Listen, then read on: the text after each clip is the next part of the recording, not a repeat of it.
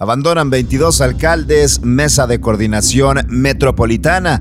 Forman pacto por Nuevo León. Es Brenda Sánchez, nueva secretaria de Desarrollo Urbano en Monterrey. El PRI votará en contra de la reforma electoral, así lo asegura Alito Moreno. AMLO garantiza que no participó mucha gente en la marcha por la defensa del INE. Xi Jinping y Biden cesan tensiones en reunión que duró tres horas. Esto es Contraportada. Comenzamos. Qué gusto saludarte en esta mañana ya de martes, martes 15 de noviembre con la información más importante la más relevante de este día y arrancamos con temas locales porque la tensión, la fractura que existe entre el Congreso de Nuevo León y el Ejecutivo ya llegó hasta los alcaldes, 22 ediles del PRI, PAN, Morena y Partido Verde, además del alcalde independiente, abandonaron la mesa de colaboración metropolitana por las diferencias que existen con el gobierno estatal y por su parte lanzaron el pacto por Nuevo León, dicen por la autonomía municipal busca privilegiar las necesidades de los municipios sobre los sesgos político-partidistas. En conferencia de prensa en la explanada del Congreso local y respaldados por diputados locales, de sus respectivos partidos, César Garza, alcalde de Apodaca, expresó que no son empleados del gobernador Samuel García y que el frente que organizaron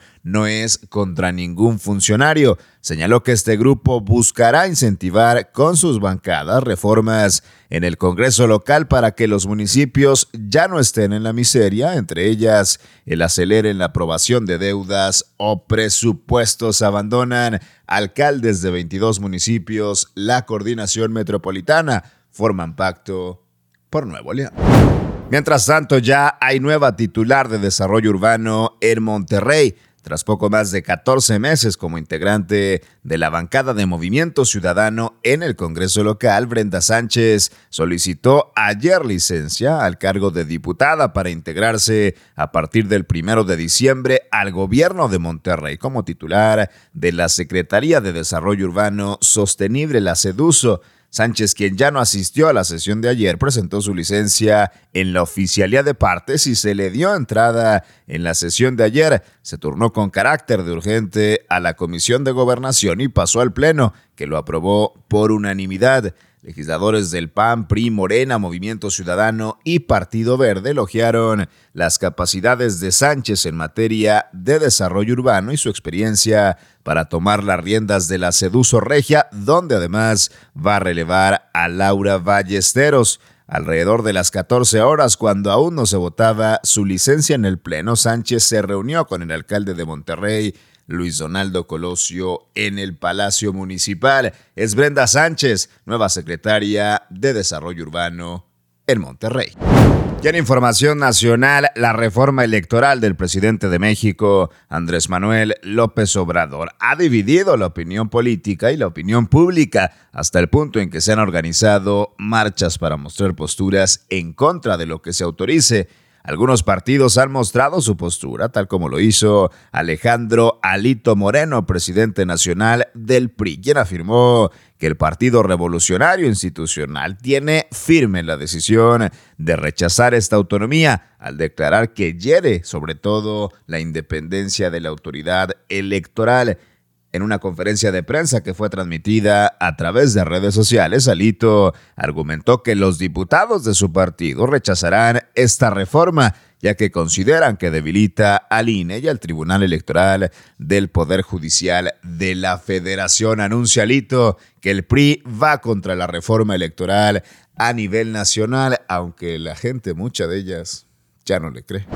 Mientras tanto, el presidente de México, Andrés Manuel López Obrador, señaló que no participó mucha gente en la marcha en defensa del INE celebrada este domingo. Mencionó que quienes marcharon están en contra de la transformación que su gobierno está llevando en el país. Además, AMLO también hizo énfasis en la presentación de esta marcha en la Ciudad de México, en la que dice no tuvo suficiente convocatoria.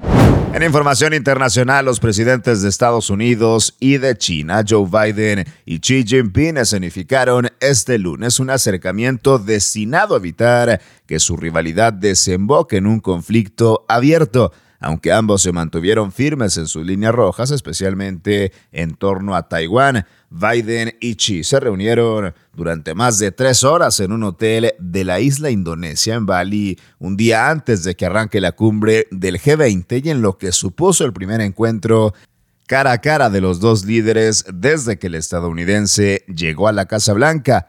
Los gobiernos chino y estadounidense dieron detalles del encuentro en dos comunicados que coinciden en muchos puntos pero difieren en otros, como es el caso de la guerra en Ucrania. Xi y Biden cesan tensiones en reunión que duró tres horas. Y vieras aquí la información más importante de este martes 15 de noviembre. Yo soy César Ulloa, arroba César Ulloa G y esto es Contraportada por Altavoz MX. Todos los días la información más relevante de Monterrey, México y el mundo la encuentras aquí, en nuestra multiplataforma. Excelente día.